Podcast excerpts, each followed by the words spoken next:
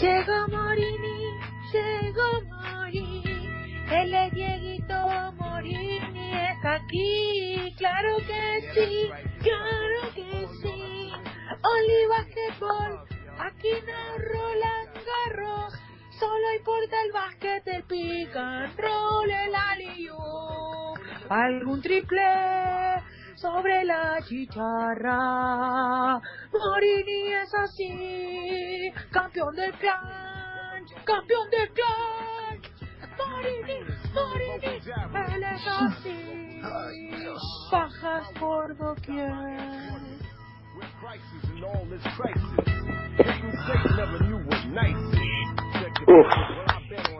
Sentido homenaje válido, prefinal finalísima de NBA.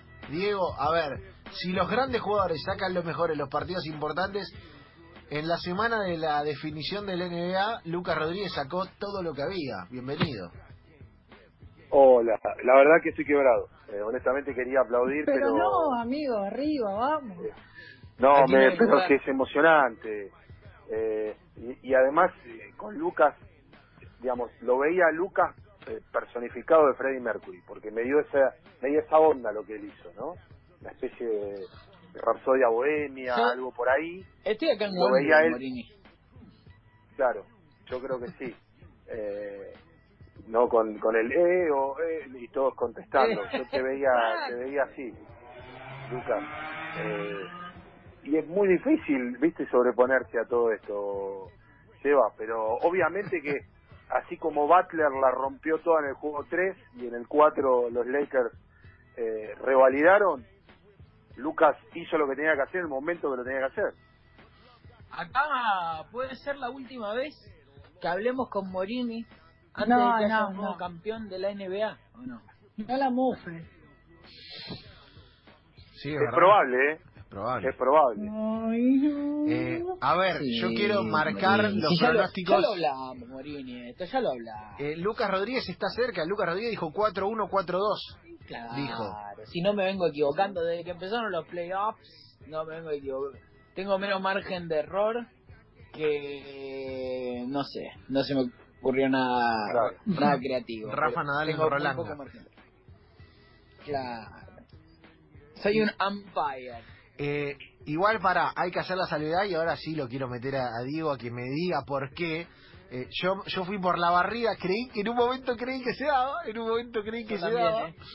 creí que se me daba. Eh, eh, Morini y Lanza fueron con el 4-3, pero hay que decirlo, hay salvedades que hacer en el medio porque la serie de Diego, más allá de la superioridad de los Lakers, no es la misma que cuando arrancó.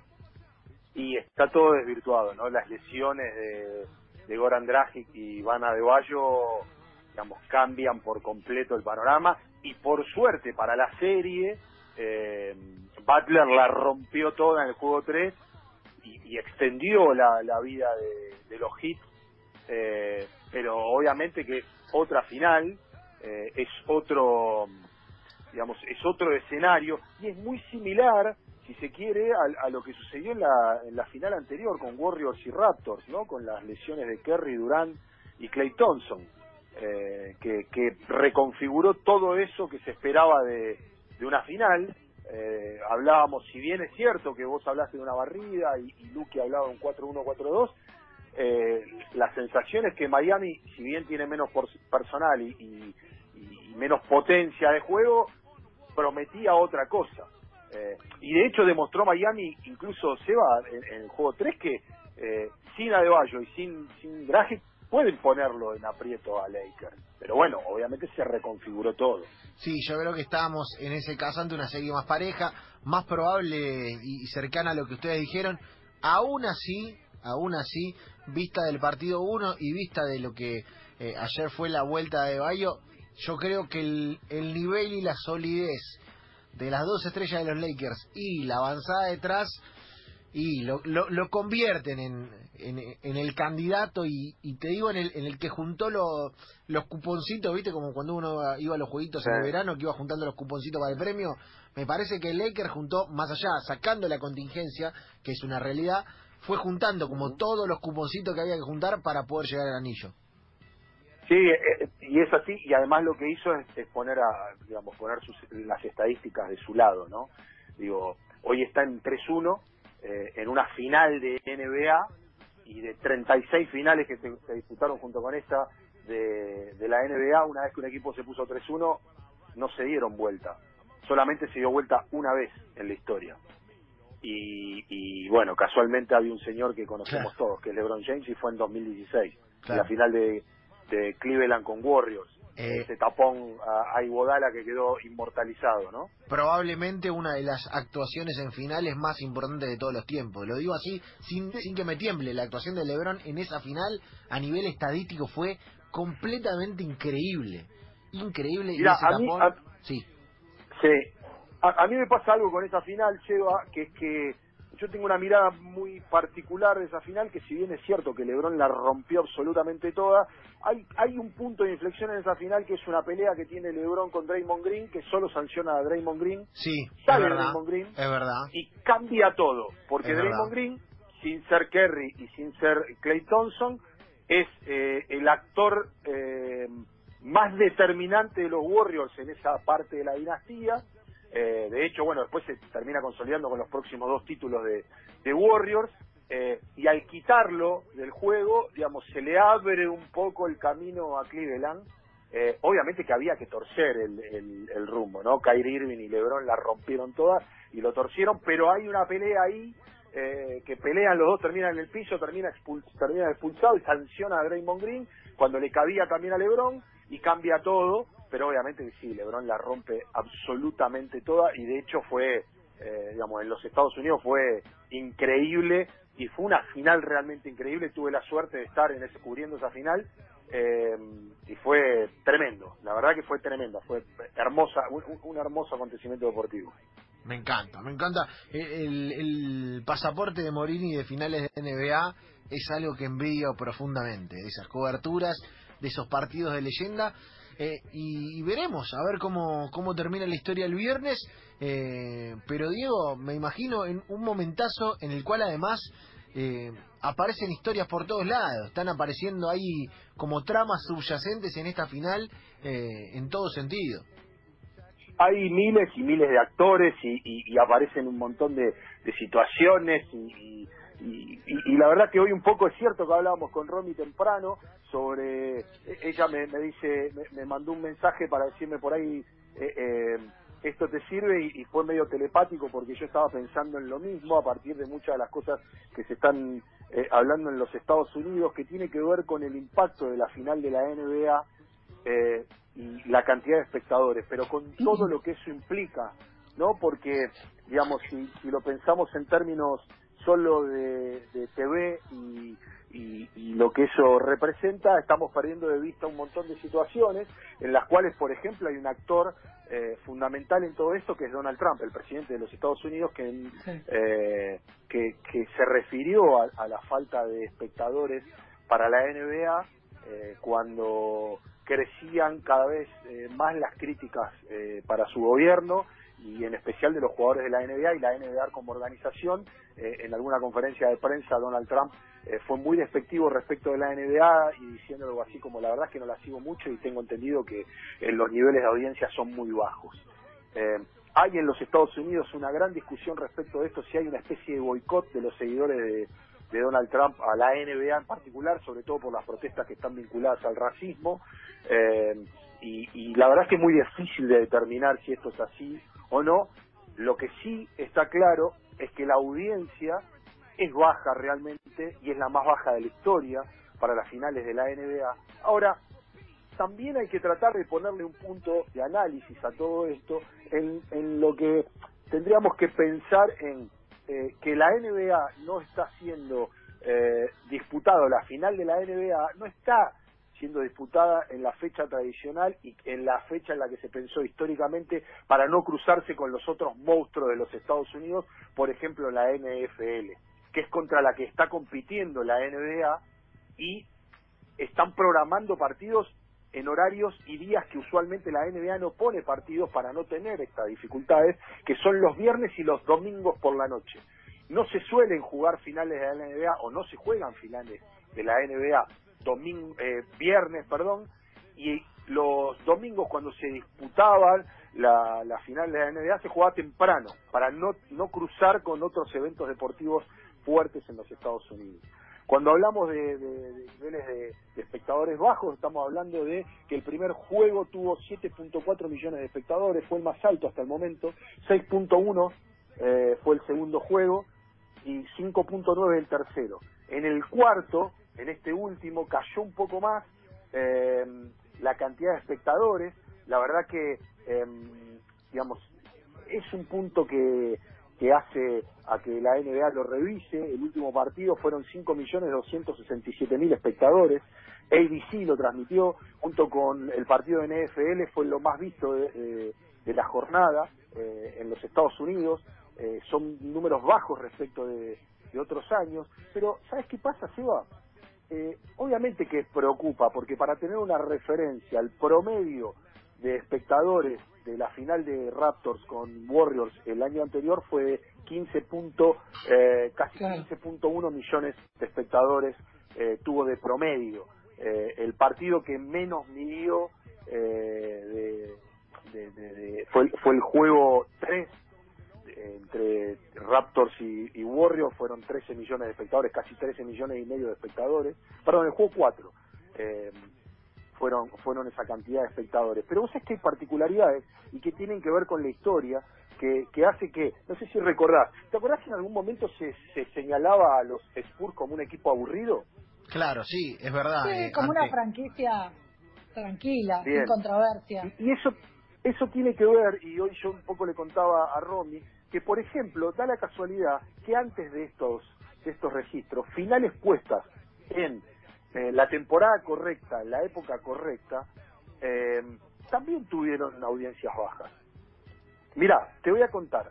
Eh, el partido 2 de la final del 2003, que termina campeón San Antonio eh, 4-2 sobre New Jersey, eh, ese partido tuvo 8 millones de espectadores. Es decir, un millón más de espectadores que el primer juego de la final de la NBA. En equipos completos, porque también tengamos en cuenta que lo que hablábamos al principio, que las lesiones también hace que la gente se aleje, ¿no? Esta cosa de pensar en una barriga de los Lakers. Y la verdad que en el segundo juego, por Sí, ejemplo, parecía que no había sí. equivalencias entre los dos equipos. Sí, sí, me parece que eso le, sacó- le, le quitó un poquito, Sí, de brillo. sí, de brillo. Y además, la a ver, Miami, todo hablamos de Jimmy Butler, de, de, de lo que tiene que ver con el poderío de tener varios jugadores que pueden hacer su aporte. Pero más allá del tema Butler, no es, no sé, cuan- que, que, que llegara a Milwaukee con Giannis Antetokounmpo siendo MVP contra LeBron. Digo, hay como una cosa en la venta del partido. Por más que uno sea peor equipo que otro, digo, eh, hay Sí. una cosa en la venta del partido eh, que también influye para mí, Diego. No sé cómo lo ves vos. Sí, y obviamente que el que entiende el juego, eh, si bien le gusta y lo sigue los partidos y los ve, el que toca más o menos de oído, cuando ve que está no hay equivalencia, medio que lo abandona. Sí, Digamos, el- el- digamos no, no, no lo siguen. Y, y mira, se dan ciertas particularidades. Eh, de promedio, la final con menos espectadores del, de- de- de- del último tiempo fue casualmente con los Spurs de vuelta de, como protagonista con LeBron también. Eh, 4-0 Spurs contra Cleveland. El promedio fue 9 millones de espectadores. Bueno, Muy bajo. claro. Y la verdad es que la gran apuesta que tenía la NBA respecto de esta final en particular era que estaba LeBron, que Claro. nunca tuvo, eh, digamos, una audiencia eh, lejana a, a- a una personalidad semejante. Eh, para entender, eh, y además es una tendencia en la que la NBA viene perdiendo espectadores, lo cual no le, digamos, eh, le representa como una preocupación a la organización en términos de que los contratos siderales que tienen los jugadores tiene que ver con los contratos televisivos que se, que Mm. se firmó, que se acordaron entre la NBA eh, y la televisión que permitieron hacer contratos increíbles con jugadores ganando casi 40, 41, 42 y hasta 44 millones de dólares al año. ¿Sí? Eh, pero para entender, eh, la final de Warriors Cleveland, eh, Warriors 4, Cleveland 0, el promedio fueron 17 millones y medio de de espectadores. El partido más alto fue el juego 2 con 18 millones y medio de espectadores. Eh, Diego, y, después, sí, Sí, yo me, yo me voy a, a pensar otras alternativas respecto a esta final. Yo creo que incide el tema de la equivalencia, como dijiste, y incide el tema de, de quién está enfrente de Lebron también, me parece. Digo, si, si la final, es, es obvio que no puede no puede ocurrir por un tema de, de formato del torneo. Si, si la final fuera, no sé, Lebron contra Kawhi, por decirlo de alguna manera, eh, yo creo que hubiera generado como, viste, otra cosa, otra venta, otro... Viste, como que le Sí, falta pero- le falta algo del otro lado. bueno, en este, en este caso recordar que no se podía dar. No, no, obvio. en términos claro, de que claro. estaban estaban de la misma conferencia y hubiese y eso solo se hubiese podido dar en, el- en la final de conferencia, no final de NBA. Pero en contrapartida de eso, Seba, es muy difícil determinar ese tipo de situaciones respecto de la audiencia. Vos pensás que Kawhi fue parte de la final del año pasado eh, y contra Warriors, eh, y la lectura que hicieron de por qué no tuvieron eh, audiencias similares, si había caído la audiencia respecto de Warriors Cleveland del año anterior, perdieron casi dos millones eh, de espectadores o dos millones y medio de espectadores respecto de un año del otro, eh, es que era una franquicia canadiense. Está bien, Entonces, está bien. eh, la lectura que hacen hoy, eh, quienes más entienden del tema, es que hay un gran esto de que las audiencias no estén acompañando definitivamente eh, a nivel televisivo eh, lo que tiene que ver, digamos, con la NBA. También es cierto que YouTube está participando en la televisación de estas finales, entonces las plataformas van cambiando y es difícil el alcance medirlo de esa manera. Eh, pero, pero lo que pasa también acá es lo que yo te decía al principio. No pueden terminar de leer si realmente no hay un boicot de todos los seguidores de Donald Trump en los Estados Unidos para no eh, acompañar a la NBA. Eh, ver a los equipos de o, o varios de los equipos de la NBA arrodillarse cuando está Sí. sonando el himno de los Estados Unidos no es muy bien visto por una infinidad de estadounidenses. Entonces, también hay una lectura ahí con, con un juego político en el, que- en el que hace que la organización esté luchando por la venta del producto frente a, atender a sus eh, a sus jugadores. Pero también hay otro punto de conflicto ahí, y, es algo de lo que hablaba con Romy también, que es que la NBA va a tener que lidiar eh, con sus jugadores. Vos recordá que una de las eh, de los motores que utilizó la NBA para convencer a los jugadores de que vayan la burbuja de Orlando, cuando ellos se negaban a continuar o, o a reanudar la competencia respecto de los problemas raciales y con la muerte de George Floyd, ellos se negaban a, a iniciar la temporada y después en el medio eh, Milwaukee decide no jugar un partido nuevamente por, por actos de, de violencia eh, y racismo, eh, la NBA todo el tiempo eh, movilizaba a sus jugadores diciéndole que la mejor forma de llevar el mensaje es a partir de la comunicación de la NBA, de la penetración que tiene la NBA en el mundo y la cantidad de gente que lo ve. Bueno, acá hay un punto en donde la NBA también va a tener que pensar decir, bueno, ¿cómo convenzo a los jugadores?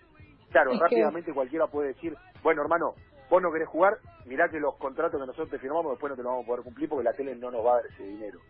Va a haber un problema ahí, va a haber una discusión, entiendo, en algún momento que se va a dar con esto y que está muy vinculado a lo que pasa con, con los espectadores y el partido de la NBA. El amigo Lebrón eh, promete eh, para, para un último, imaginemos un último partido eh, en el quinto, él dice que el trabajo no está hecho todavía y promete dar un, show más o tal vez alguno más. Lo cierto es que hoy las audiencias no lo terminan de acompañar al gran Lebrón y te voy a contar que la última vez que la gente pegó la cara contra un televisor fue hace muchísimo, pero muchísimo tiempo. Obviamente que es cierto, había menos plataformas o menos acceso a la información en ese momento, pero fue en el año 98, Seba, en una final y hiper re- recordada como fueron los Bulls Jazz 4-2, el último partido de esa serie, casi 36 millones de espectadores para ver cómo NJ daba una de sus últimas funciones. Lo cuenta y lo dice Diego Morini, niveles de audiencia final de NBA. Diego, lo último para cerrar agradeciéndote por, por tanta data. ¿El pronóstico es 4-1 hoy, ¿cómo lo ves? ¿Sabes que yo creo que no? Eh, Ah, por ahí ah, tenemos ah. alguno más. Eh, ayer estuvo Dragic, ojo que ayer estuvo probando, fue nada, fue nada. eh, y, y yo creo que por ahí, si le da la nafta a Dragic, va, le da la nafta, digamos, entre comillas, ¿no? Eh, la única forma de solucionar la lesión que tiene, que es esa fascitis plantar que tiene, o el desgarro que plantar que tiene Dragic, es, eh, los que dicen los que entienden, infiltrándose con todos los riesgos que eso implica, ¿no?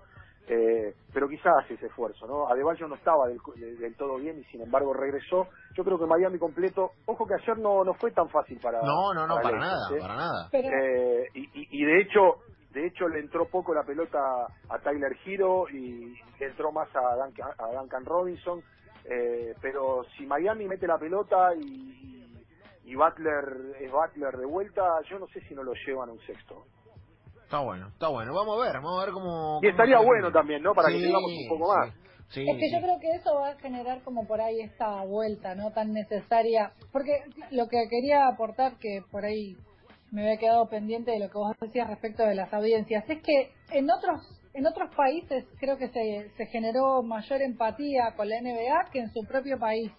Eh, y- Puede ser, puede ser la NBA global, puede ser esta mirada de, de afuera, Romy.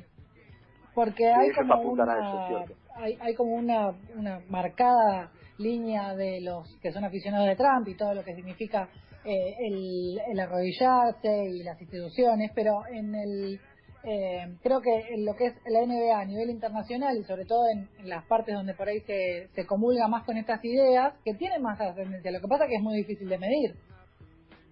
Sí, claro, claro. totalmente Claro, está bien, está muy bien, está muy bien, es verdad. Puede ser la apuesta del NBA a nivel global. Diegui, gracias por este rato y veremos si el miércoles que viene tenemos un Morini con la con la camiseta de los Lakers o con la camiseta de Miami o qué pasó. Con el anillo, con el anillo con para el la- Ahí va. Yo, yo, yo solo quiero decir, eh, Seba, para cerrar, es que vos tenés que ir a, al TAS a reclamar eh, por el- la competencia con- entre LeBron y Jordan que la producción te hizo perder. Porque a ah, decir eh, esto. aquel juego de la BBP Games donde se jugó sobre Le- LeBron y Jordan y yo jugué la final ante Y no- ante Lanza. Si mal no recuerdo, vos habías hablado de la lectura de la altura de LeBron. Sí. La, Sí, la producción te dijo que mide 206, sí. eh, pero la verdad es que en el blanqueo de alturas que hizo la NBA se determinó que la altura de LeBron es 202. Eh, por lo ah. tanto que Uy, vos ah. dijiste 201, recuerdo, y la producción dijo 206, y al haber un error compartido hay que volver a hacer una pregunta ahí que te dé la chance de empatar. Impugno, ¿eh? Voy al TAS. Voy al TAS. Yo creo que tenés que ir. Voy y, como, y voy me como encantaría... Eh, no está por ahí Broncini, ¿no? Está afuera, está, está en, Está en la, escondido, en la está escondido. burbuja de la producción y está, va, Ah. va a entrar, Bien. va a entrar a hacer su descargo. Va a entrar a hacer su descargo el porque primer ahora dato que no coincide, ¿sabe cómo se lavan las manos acá, Morini? Agustín Broncini, bienvenido otra vez. ¿Tiene algo para decir respecto de esto? No, ¿Va no, la- ya le dije que yo hablé con Lebron 206 era. No, no, no. bien. sabe más de Lebron que Lebron. eh, te, te hago, te hago una pregunta, porque obviamente que confío en la producción que se comunica con los protagonistas, y bueno, si querés te doy la derecha. Ya que tenés tanto tanto conocimiento de Lebron y de Jordan, ¿me decís el segundo nombre de Lebron y el segundo de Jordan? Sí, el de Lebron, eh, hubo ahí una disputa entre los Ya. padres. Lebron es Sí. Ricardo y Michael es, Sí. eh, como es Marcelo. Ahí está, muy bien, claro, está bien. Te lo agradezco, Agus. Dios, te agradezco, bueno. Agus, por saber tanto. Bueno, vamos a ver qué dicen los tribunales de Zurich. Es más, y te digo algo, acá. te digo algo, Sí. Miami gana la serie 4-3. Chau, felicidades. ¿Por qué? Si- qué- Dios ¿Quién mío. Esto es, una falta de, respeto- esto es una falta de respeto al conocimiento de Diego Morini. Esto es una falta de respeto. eh, Lucas, es una falta de conocimiento a un tipo que es pedido en Twitch. A un tipo que es pedido en. Twitch. Por favor. Morini, Morini trasciende plataforma, querido. Dios mío, me hacen calentar. Diego, gracias. per- perdón eh, por tan poco, realmente. Saludos y muchísimas gracias, Agustín, por todos tus conocimientos.